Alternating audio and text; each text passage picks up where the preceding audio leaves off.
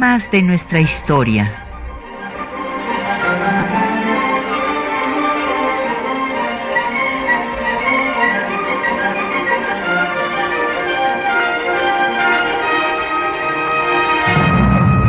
Un espacio que difunde el conocimiento del pasado para comprender nuestro presente. Programa a cargo de la maestra Patricia Galeana.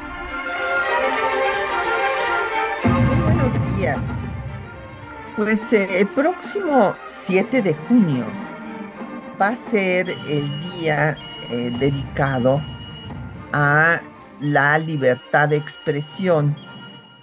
Toda la audiencia tiene presente que estos días que eh, pues son en algunos casos promovidos por organismos internacionales como Naciones Unidas o que son eh, pues establecidos por el gobierno mexicano tienen como eh, objetivo que la población medite sobre la importancia de estos temas, en este caso sobre la importancia de la libertad de expresión y, pues es, sin duda una de las máximas, la esencia de la libertad humana. Entonces hoy vamos a dedicarnos a hablar de cómo se eh, dio esta libertad en México. Pues vamos a empezar con el tema que nos ocupa y hay que eh, recordar que desde la, la ilustración francesa, es este movimiento de los intelectuales eh, de Francia que eh, dieron las ideas eh, contrarias al régimen absolutista imperante y que justamente una de las máximas demandas era la libertad de expresión de las ideas. Y estas, esta libertad fue establecida por vez primera en la Constitución de Estados Unidos, en la Declaración de Derechos, se consigna la libertad de prensa. Y en la declaración, esto, de Estados Unidos de 1776, esta Declaración de Derechos, the Bill of Rights, y en 1789 en la Declaración de los, Derechos del Hombre y del Ciudadano, eh, que dan pie al inicio de la Revolución Francesa, en el artículo 11 se habla de la libertad de comunicación de los pensamientos, opiniones y eh, para hablar, escribir, imprimir eh, desde luego también se establece un límite a los abusos que serán sancionados por la ley. Después, en la primera enmienda de la Constitución de Estados Unidos, fíjense qué importante, la primera enmienda en 1791, eh, se va a establecer que ninguna ley podrá restringir la libertad de palabra o de prensa. Ahora vamos a ver qué pasaba. Pues antes de hablar de qué pasaba en México, tenemos que ver los antecedentes de la época novohispana. Hay que recordar que desde la conquista española se estableció un pensamiento único, o sea, era la religión católica sin tolerancia de ningún otro culto. Esto va a marcar una diferencia con lo que sucedía en las colonias inglesas, por ejemplo, en donde hubo desde un principio cada eh, colonia tuvo migraciones diferentes y con religiones diferentes. Lo mismo había puritanos que anglicanos, que católicos católicos que judíos. Entonces esto pues se va a incidir en que haya una cultura que tiene que aceptar que sus ideas no son únicas, pero aquí en los países hispanoamericanos se estableció a la religión católica como única y a pesar de que, bueno, pues estuvo la imprenta de Juan Pablo desde el siglo XVI, en 1539, sacando su hoja volante, en donde se da cuenta, por ejemplo, del terremoto en Guatemala, pues desde luego nunca jamás os estaba prohibidísimo cualquier ataque al dogma de fe. Hubo también en el siglo XVII una gaceta informativa en la Nueva España y ya en el siglo XVIII la Gaceta de México y Noticias de la Nueva España, que fue el primer periódico ya eh, propiamente dicho de eh, Juan Ignacio Castorena y Ursúa. Y en, los finales del siglo XVIII, el virrey Juan Vicente de Güemes Pacheco y Padilla, conde de Revilla Gijedo, que fue un virrey con ideas ilustradas, constituyó el archivo del virreinato de la Nueva España, reuniendo todos los documentos de la administración española.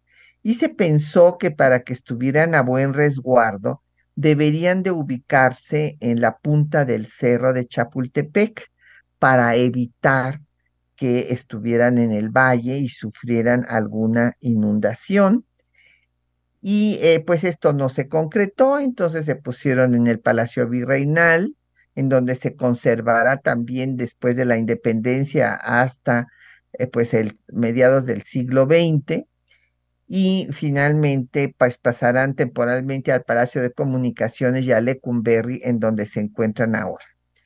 Ya en el siglo XIX pues va a empezar a haber eh, diarios liberales como el Diario de México de Carlos María de Bustamante y desde luego con la insurgencia surgirán con Miguel Hidalgo el despertador americano de Francisco Severo Maldonado y las cortes de Cádiz van a eliminar la censura y eh, pues, eh, eh, perdón, la censura en general pero no en temas religiosos. Esto era absolutamente intocable.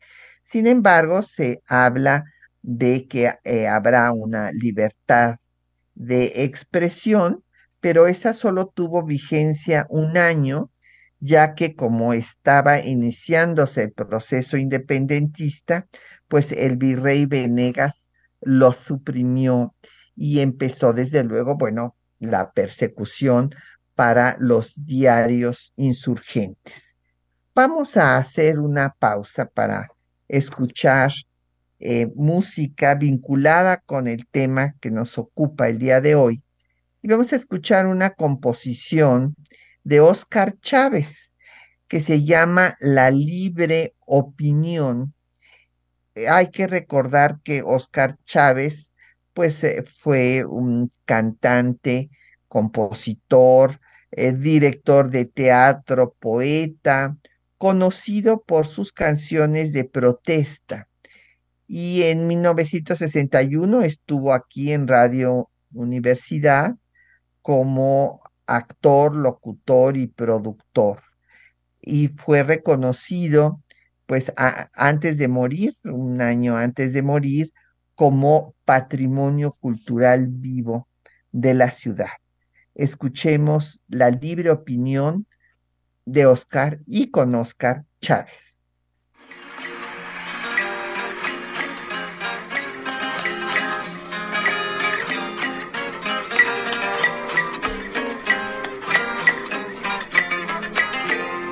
Por hablar con la verdad radio y revistas, es mucho lo que padecen nuestros buenos periodistas, desde Filomeno Mata hasta Radio Educación, se persiguen como a ratas a los que hacen opinión. Preocupó más al gobierno el cáncer de los opanda que la muerte de Buen Día y de Héctor Félix Miranda.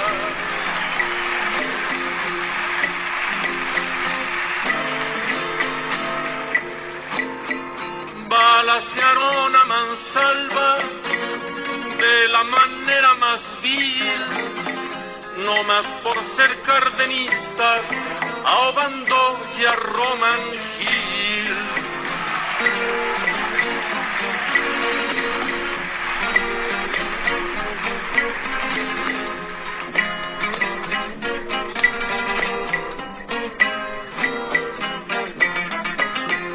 No acabamos de cantar y el corazón en la mano se estremece de otro crimen, el de Linda Bejarano, periodista, esposa y madre, dos hijas y embarazada, no hay condolencias que valgan, ya la gente está Bueno, pues ahí tienen ustedes eh, la composición de Oscar Chávez, La Libre Opinión, y nos han llamado eh, pues diversos radioescuchas. Eh, Josefina Cruz, pues habla de la situación grave que se enfrenta en el tiempo presente eh, por los periodistas que son asesinados, eh, pues por justamente silenciar la, información que dan a la ciudadanía. Don Agustín Alcaraz nos manda saludos. Elsa Sánchez, eh, pues eh, nos eh, este, dice que le sirve el programa para sus clases. Ella es alumna de sociología. Qué bueno, Elsa. Mucho éxito en, sus estudios. Y don Efren Martínez, pues nos preguntaba que cuál era el origen de la libertad de expresión y pues señalábamos que pues es, eh, se origina en el liberalismo, en las ideas eh, del liberalismo francés, eh, se ponen en práctica y se, bueno, se garantiza esta libertad de expresión en, se, se ponen en práctica en la, en la eh, Constitución de Estados Unidos y también en, en la Declaración de los Derechos del Hombre y del Ciudadano. Y habría yo hablado de cómo en los países hispanoamericanos, y aquí concretamente en la Nueva España, pues esta libertad de expresión estaba más limitada por el pensamiento de una eh, sola religión sin tolerancia de ninguna otra. Y que si bien en la constitución de Cádiz se garantizaba la libertad de expresión, aquí eh, pues fue eh, abolida, fue suprimido este derecho rápidamente porque pues se encontraba en curso el proceso independentista y entonces tenemos que es, habían surgido los periódicos insurgentes que desde luego pues al suprimirse fueron perseguidos. Eh, el despertador americano fue sustituido por el ilustrador nacional eh, de José María Cos, después surge el ilustrador de América, eh, que pues va también a participar Cos, Quintana Roo y otros insurgentes. Fernández de Lizardi publica El Pensador Mexicano y también en los estados surgen periódicos insurgentes el Correo de América del Sur de José Manuel de Herrera eh, en pro de la insurgencia, se publica en Oaxaca, y Lorenzo de Zavala publica el Aristarco Universal en Yucatán. Eh, cuando viene la primera constitución de México que se da en el marco de la guerra insurgente, la constitución conocida como de Apatzingán de 1814, en el artículo 40 se establece que se respetará, se garantizará la libertad de hablar y manifestar las ideas siempre y cuando no se ataque al dogma. Eh, pues hay que recordar que también la constitución de 14, como todas las constituciones anteriores a la de 57, pues siguieron estableciendo, como lo había hecho la de Cádiz, a la religión católica como única.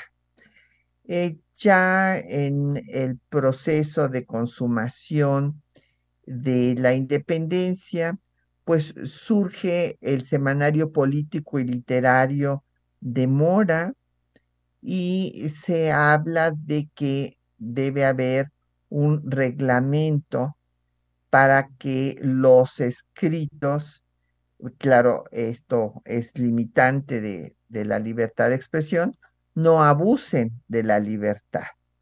Hay otros periódicos, un periódico insurge, este, eh, que apoya al plan de Iguala, que es El México Independiente de José Manuel de Herrera, El Sol, que fue un periódico iturbidista, se publica la Gaceta Imperial en tiempos de Iturbide y después eh, en la Gaceta del Supremo Gobierno Federal ya con la Constitución de 24.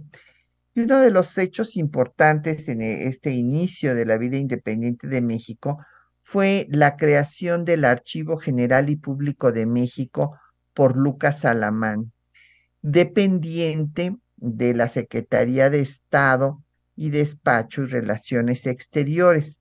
Cabe destacar que eh, estuvieron conscientes, Alamán, igual que lo había estado Revillagigedo, de que es, el tener esta documentación era fundamental eh, dijo que era el tallo del gobierno que sostenía, quien tenía la información podía eh, gobernar y Alamán estuvo muy consciente de esta importancia.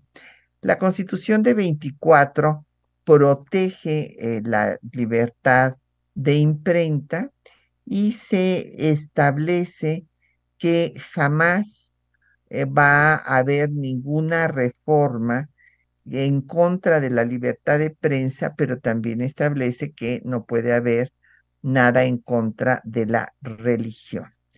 Y así sigue avanzando pues el inicio de la vida independiente de México con eh, momentos en los que gobiernos conservadores como el de Bustamante limita la libertad de imprenta, eh, luego, cuando viene Gómez Farías, pues eh, la, eh, deroga la, estas limitaciones y viene Mora en, el, en la reforma de 33 a hablar de las ideas libertarias en el periódico El Indicador de la Federación en la Constitución Centralista de 36 se establece que se castigarán los abusos y después eh, en los 40 surge el periódico que va a ser el más leído,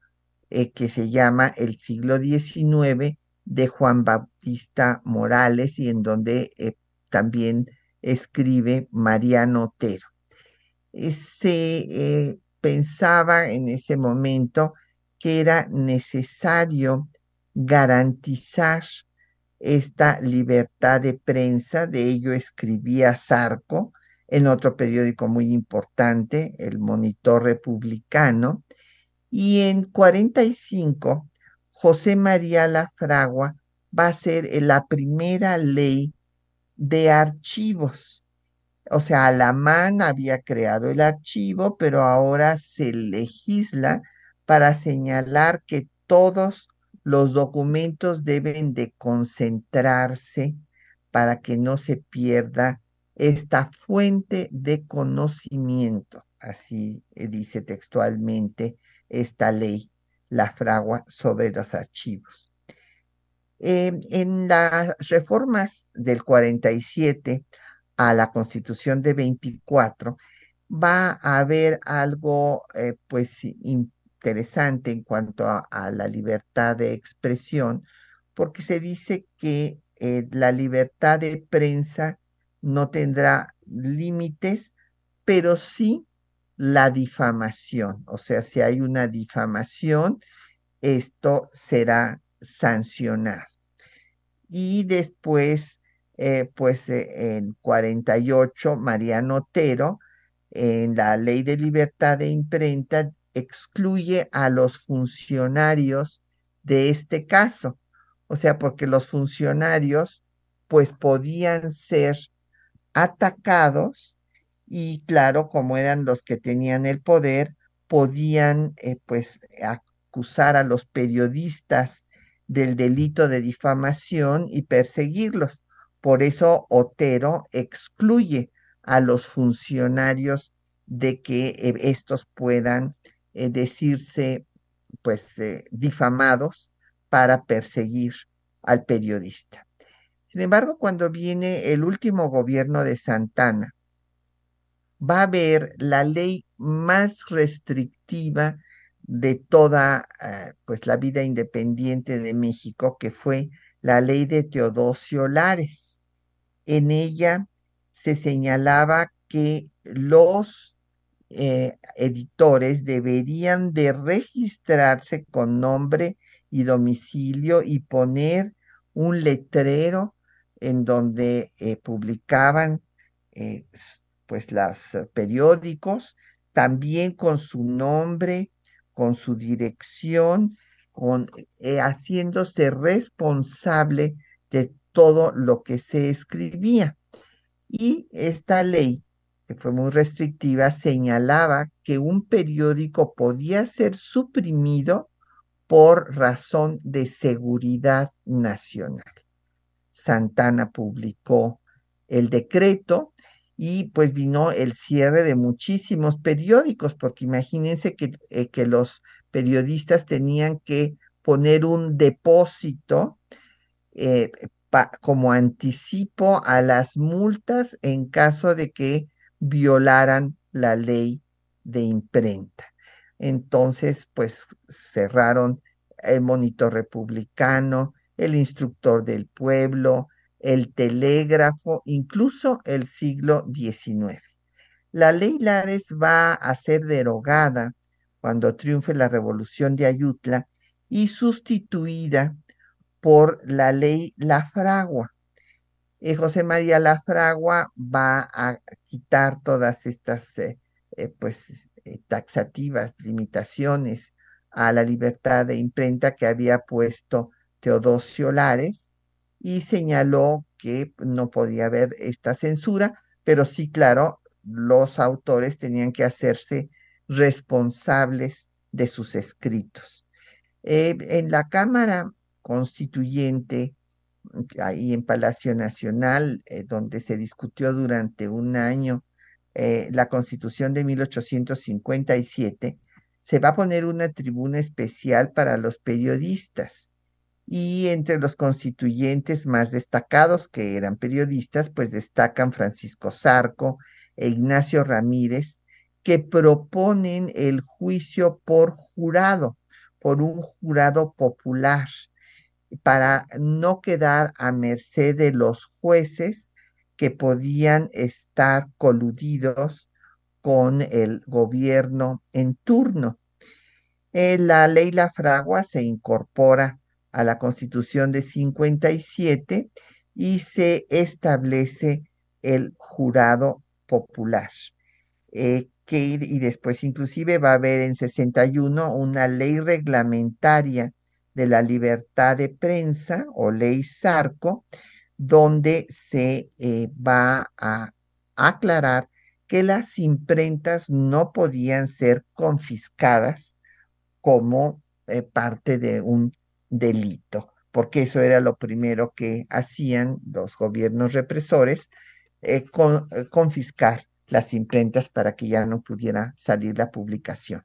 Vamos a escuchar eh, los textos que les preparamos para esta mañana, donde van a oír, pues eh, como en 14 eh, se establece que no puede haber ataques al dogma católico, como Mora, pues habla de que no hay que establecer la libertad de cultos porque todos son católicos, pero lo que sí hay que establecer es la libertad de prensa, que es la encargada de cuidar a todas las demás libertades. Eh, después Francisco Zarco, con el establecimiento de los jurados populares para que no fueran perseguidos por los jueces, los periodistas, y ya en el constituyente de 16 17, pues como el periodista Rafael Martínez refiere el cambio que hace Manuel González en 1883 para acabar con los jurados populares. Sin embargo, se dio una gran discusión sobre este tema en el constituyente de 16-17 y Esteban Vaca Calderón se opuso a que hubiera estos jurados populares porque señaló que eran una especie de fuero, de privilegio para los periodistas. Así es que finalmente ganó esta posición y en el artículo sexto eh, se establece la libertad de prensa en la Constitución del 17, en el artículo séptimo que no hay más límite que el respeto a la vida, la moral y la paz pública. Escuchemos.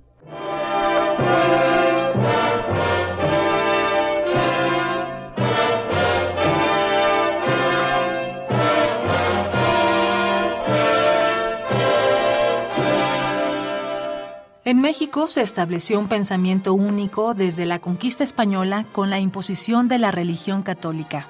Esta situación prevaleció en la vida independiente. El decreto constitucional para la libertad de la América Mexicana del 22 de octubre de 1814 señaló en su artículo 40 La libertad de hablar, de discurrir y de manifestar sus opiniones por medio de la imprenta no debe prohibirse a ningún ciudadano a menos que en sus producciones ataque el dogma, turbe la tranquilidad pública u ofenda el honor de los ciudadanos. En 1833, José María Luis Mora, ideólogo liberal, creyó innecesario establecer la libertad de cultos, principio esencial del liberalismo, porque todos los mexicanos eran católicos. En cambio, señaló que era indispensable establecer la libertad de prensa porque ésta era la encargada de proteger a todas las libertades. La libertad de opiniones no debe confundirse con la tolerancia de cultos. La primera es hoy una necesidad real e indeclinable. La segunda puede y debe diferirse indefinidamente en razón de que no hay mexicanos que profesen otro culto que el católico romano en cuanto a las leyes represivas de la libertad de prensa, son nocivas e ineficaces. Fue la Constitución de 1857 la primera que no estableció la intolerancia religiosa, lo que llevó a la Guerra Civil de Reforma. En este Congreso, Francisco Zarco defendió también la libertad de prensa. Soy uno de los pocos periodistas que el pueblo ha enviado a esta Asamblea y deseo defender la libertad de la prensa como la más preciosa de las garantías del ciudadano, y sin la que son mentira cualesquiera otras libertades y derechos. En México jamás ha habido libertad de imprenta.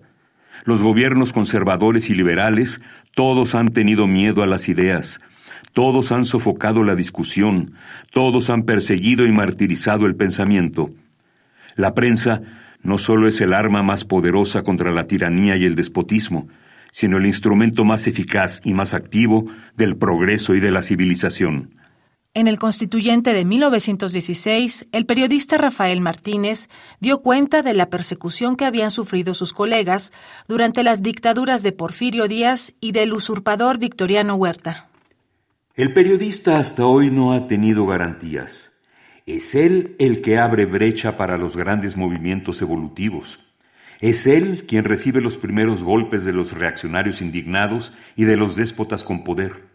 En 1883, siendo presidente de la República don Manuel González, se acabó con el jurado popular y se entregó al periodista a los jueces, quien ha sido ultrajado, infamado, escarnecido, maltratado y asesinado. Sin embargo, el diputado Esteban Vaca Calderón se opuso a que un jurado popular juzgara los delitos de imprenta, pues consideró que establecía un fuero que contradecía a la propia Constitución. Hemos querido salvar al periodista honrado, protegiéndolo contra la arbitrariedad de cualquier gobernante liberal, y para realizar este fin nobilísimo se piensa en instalar el jurado popular, esto es, instituir un privilegio que resulta absurdo en nuestra Constitución, en beneficio no del periodista liberal, sino de los enemigos de la revolución. Después de rasparle el lomo con el artículo tercero a un alacrán, que es el clero, le tendemos generosamente la mano con el artículo séptimo. Esto es sencillamente sacrificar la obra de la revolución cuando tratamos de contrarrestar la influencia clerical. El artículo sexto de la Constitución estipuló la libertad de prensa, eliminando a los jurados populares para juzgar a los periodistas. Artículo 7. Es inviolable la libertad de escribir y publicar escritos sobre cualquier materia. Ninguna ley ni autoridad puede establecer la previa censura, ni exigir fianza a los autores o impresores, ni coartar la libertad de imprenta que no tiene más límites que el respeto a la vida privada, a la moral y a la paz pública. En ningún caso podrá secuestrarse la imprenta como instrumento del delito.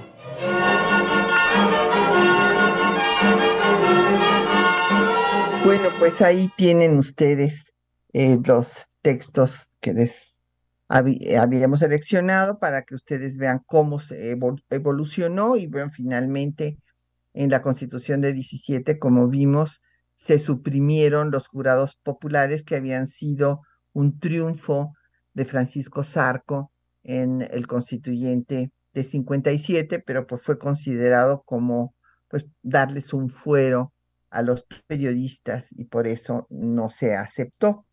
Pero pues vamos a hacer otra vez un irnos a donde nos habíamos quedado antes de la cápsula para ver lo que pasó en la dictadura porfirista. Pues ahí eh, Porfirio Díaz, desde que toma el poder, empieza a cooptar a la prensa con concesiones eh, políticas, económicas, o sea, les da cargos o les da dinero, y así pues va a tener de su lado a Federico Gamboa, a Francisco Bulnes, a Salvador Díaz Mirón. Esto por una parte, y a los que no copta, pues se les van a perseguir y se les va a perseguir hasta la muerte. Es el caso del asesinato de José Cayetano Valadez, que tenía el periódico La Tarántula, un periódico antiporfirista, y que fue asesinado en 1879 en Mazatlán por órdenes del gobernador porfirista Francisco Cañedo. Eh, años después, un sobrino de José Cayetano Valadez, Francisco Valadez Félix, eh, fundó el Correo de la Tarde, eh, en el que colaboró y estuvo a cargo Heriberto Frías, y donde empezaron a publicar sus poemas y sus escritos, los que entonces eran muy jóvenes, a, Amado Nervo, José Juan Tablada, y desde luego, pues el Correo de la Tarde sufrió también persecución, como el diario del hogar de Filomeno Mata, que fue encarcelado varias veces y el periódico oficial, porque pues Porfirio Díaz tuvo sus propios periódicos, como el Nacional, recomendó públicamente que hubiera una ley que moderara los abusos de la prensa.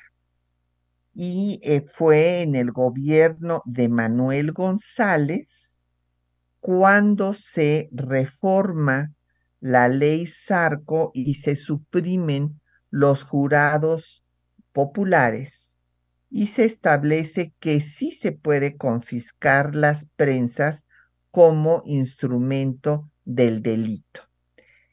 Entonces, pues eh, vinieron una serie de confiscaciones, eh, primero va a salir eh, pues el hijo del aguizote, que no cesan a pesar de esta persecución los periodistas en atacar al régimen porfirista, el hijo del aguizote de Daniel Cabrera y con la colaboración de Juan Sarabia va a ser perseguido. En 1886 los eh, eh, directores de siete diarios van a ser encarcelados. Es tal el escándalo que hasta el diputado Alberto García Granados y el, el diputado Agustín Rivera piden que vayan a comparecer pues los eh, secretarios de gobernación y justicia para que informen lo que está pasando. Y bueno, eh, pues siguen así eh, surgiendo, no obstante, la persecución periódicos antiporfiristas como el Demócrata de José Ferrell Félix y que está en contra de las reelecciones de Porfirio Díaz, es también perseguido y encarcelado, lo mismo que Filomeno Mata. Bueno, hay una carta abierta de Filomeno Mata a Díaz donde refiere todas sus aprehensiones. Y eh, pues eh, o otros lo que hace también eh, la dictadura es crear y fortalecer a los periódicos oficialistas para que no se escuche la voz de los periódicos de oposición. Entonces se fortalece el imparcial eh, de Rafael Reyes Espíndola y eh, otros periódicos pues que eran independientes como el, siglo XIX o el, Monitor Republicano tienen que cerrar. Y el, sale el hijo, el hijo del aguizote se convierte nada más en el aguizote con el lema de Riva Palacio de que es un semanario feroz, pero de nobles instintos. Y eh, pues quiero decirles que en este sentido eh, aparece, en este contexto, perdón, aparece un periódico que tendrá pues la mayor importancia pues para eh, el inicio de la Revolución Mexicana, que va a ser Regeneración. Regeneración eh, que surge primero como un periódico jurídico independiente por Jesús y Ricardo Flores Magón contra la mala administración de justicia y la impunidad. Y desde luego, pues es también perseguido y eh, en 1901 cambia su nombre a Regeneración Periódico Independiente de Combate y se convierte en el órgano de difusión del Partido Liberal. Eh, pues son encarcelados, desde luego, los Flores Magón.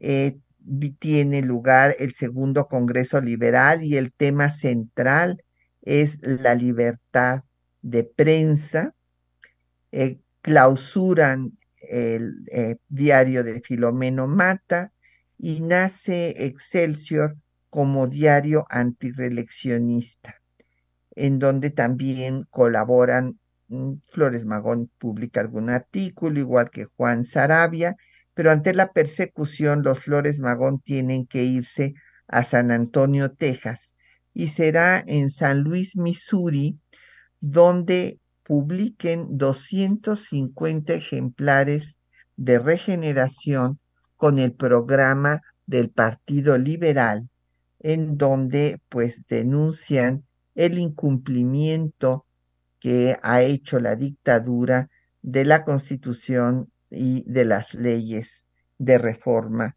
y presentan todo un programa diferente de gobierno. Pues vamos a hacer otra pausa para escuchar eh, otra melodía que se vincula, es una canción que fue pues la que ganó un concurso, un concurso convocado por la organización Un Mundo Sin Mordaza y Amnistía Internacional y es una composición del venezolano José Domingo González Ondiz, que es un himno para los defensores de la libertad de expresión y que lleva precisamente el título Sin Mordaza. Escuchemos.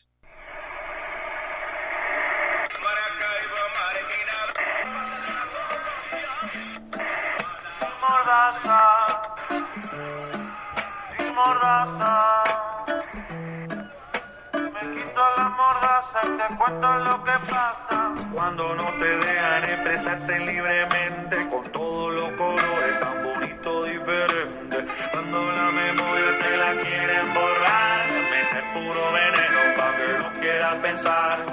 Alza tu voz y grita lo que pasa. Sin mordaza, mundo libre voy.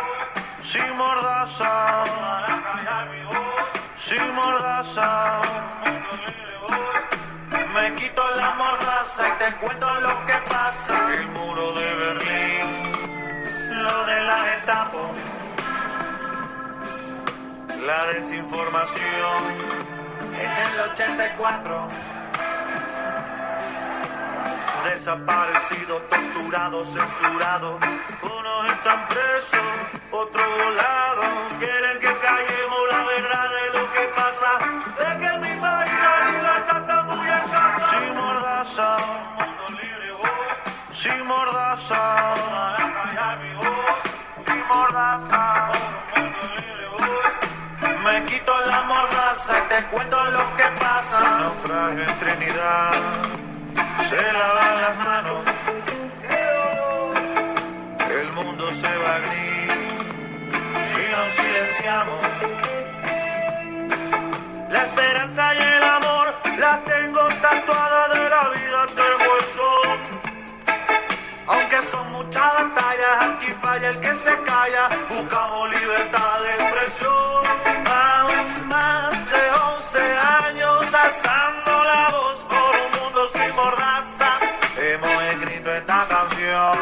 para contarte, para contarte que lo que pasa. Bueno, pues ahí tiene usted esa magnífica composición sin mordaza y eh, de eh, Domingo Ondis. Y eh, pues nos llegaron muchas preguntas y comentarios.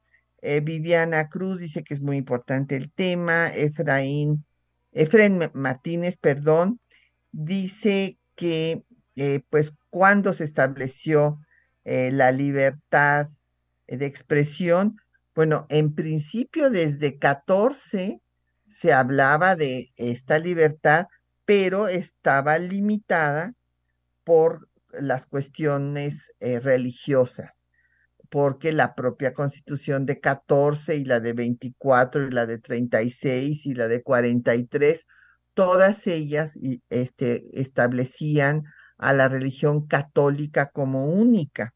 Entonces, eh, pues esa libertad de expresión tenía ese límite que va a terminarse en 57 cuando se incorpora la ley La Fragua y la ley Sarco. Ahí ya no se menciona eh, lo de los ataques al dogma católico y se establecen los jurados populares.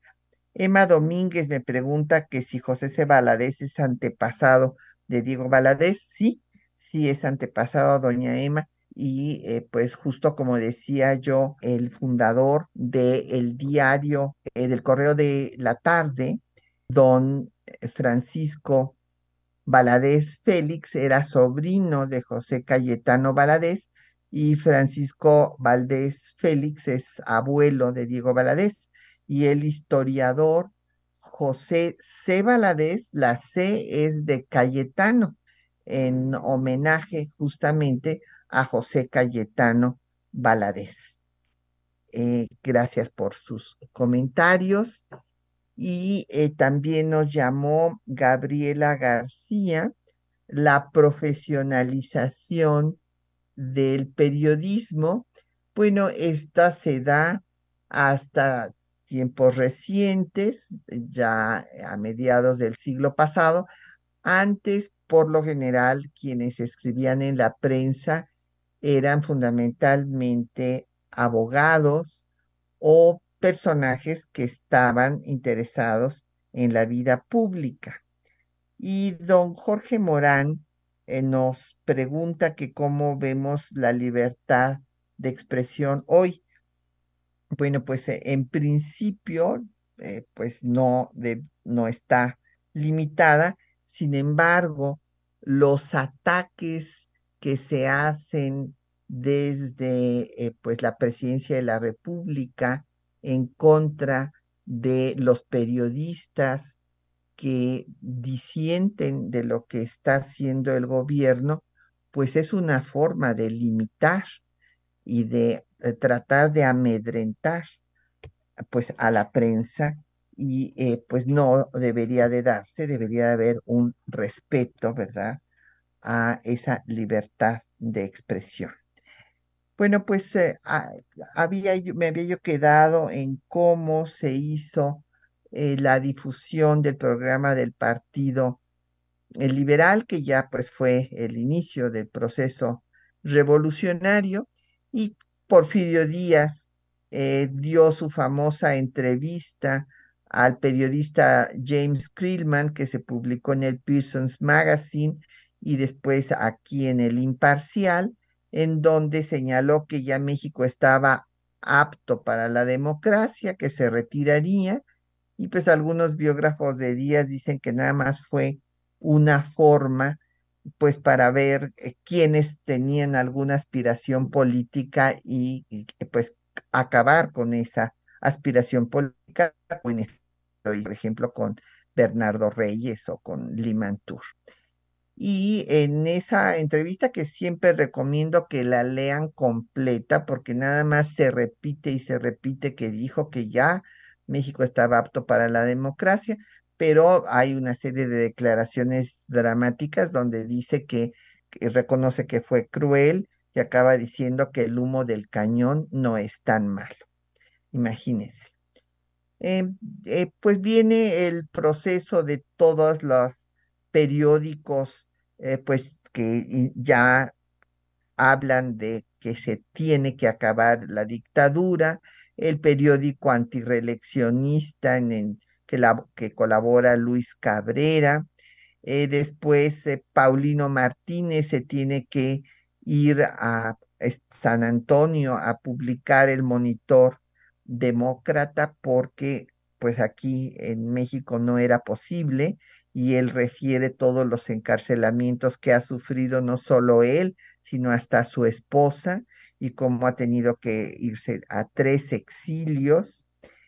Y eh, pues en el constituyente de 16-17, como ya vimos, se discutió el tema de los jurados populares. Sí se conservó la libertad de expresión, de prensa, y se señaló que no podían confiscarse las imprentas como instrumento del delito, pero como ya eh, escucharon ustedes en los textos que les seleccionamos, pues eh, eh, los jurados populares se consideraron por Esteban Vaca Calderón y también por José María Truchuelo, que eran una especie de fuero para los periodistas y por eso fueron eliminados. Eh, hay que recordar que la libertad de imprenta fue aprobada por unanimidad de 160 votos ante el exhorto de Francisco Mújica y el jurado popular fue desechado por 101 votos contra 61. Y ya oyeron ustedes cómo quedó el eh, texto de los artículos sexto y séptimo. Después eh, eh, Carranza va a expedir una ley reglamentaria a estos artículos en donde se da el derecho a la rectificación, o sea, el derecho de réplica. Y cabe destacar que también en el gobierno de Carranza se divide el archivo eh, general de la Nación, o sea, una parte, la de asuntos de política interna, quedará bajo la Secretaría de Gobernación y los de política exterior en la Cancillería mexicana. Y eh, el tema de la libertad de expresión, pues aparece en todas las declaraciones de los organismos internacionales, la, Declaración Americana de Derechos y Deberes del Hombre. Eh, también se prohíbe, desde luego, pues la propaganda de guerra o declaraciones racistas o que inviten a la violencia. Y la Declaración de Derechos Humanos de Naciones Unidas también habla en sus artículos 18 eh, y 19 de la libertad de pensamiento, conciencia, religión y libertad de opinión y expresión. en México se empieza a celebrar el Día de la Libertad de Expresión desde mediados del siglo pasado, en 1951, y había yo señalado que eh, pues se dio una reforma en 1977 al artículo sexto constitucional para establecer que el Estado garantizaría el derecho a la información. Lamentablemente no se hizo la ley reglamentaria, sino hasta que vino el cambio de gobierno del PRI al PAN y claro, se dio la ley de acceso a la información. Lamentablemente se dio mal porque no se protegían los datos personales ni se daba la ley de archivos y la información pues estaba en los archivos y si no estaban organizados los archivos pues no se podía ejercer el derecho a la información. O finalmente, poco a poco se dio primero la ley de datos de protección de datos personales, luego la ley de archivos y eh, pues ha habido una serie de eh, pues eh, cosas tristes que han pasado con el Archivo General de la Nación en Lecumberri, donde se han perdido muchos documentos por las condiciones inadecuadas del inmueble. Pero pues ya se nos acabó el tiempo, ya nos tenemos que despedir. Agradecemos a los compañeros que hacen posible el programa, las voces de los textos de María Sandoval y Juan Stack, la producción de la cápsula de Isela Villela, el control de, audio estuvo hoy a cargo de Crescencio Suárez Blancas, la producción del programa de Quetzalín Becerril y en los teléfonos estuvo Angélica Morales. Y Patricia Galeana se despide de ustedes hasta dentro de ocho días.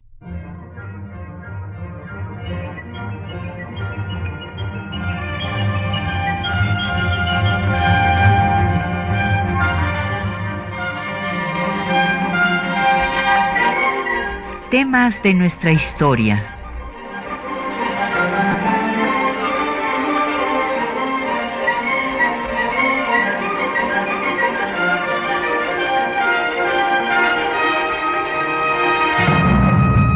espacio que difunde el conocimiento del pasado para comprender nuestro presente.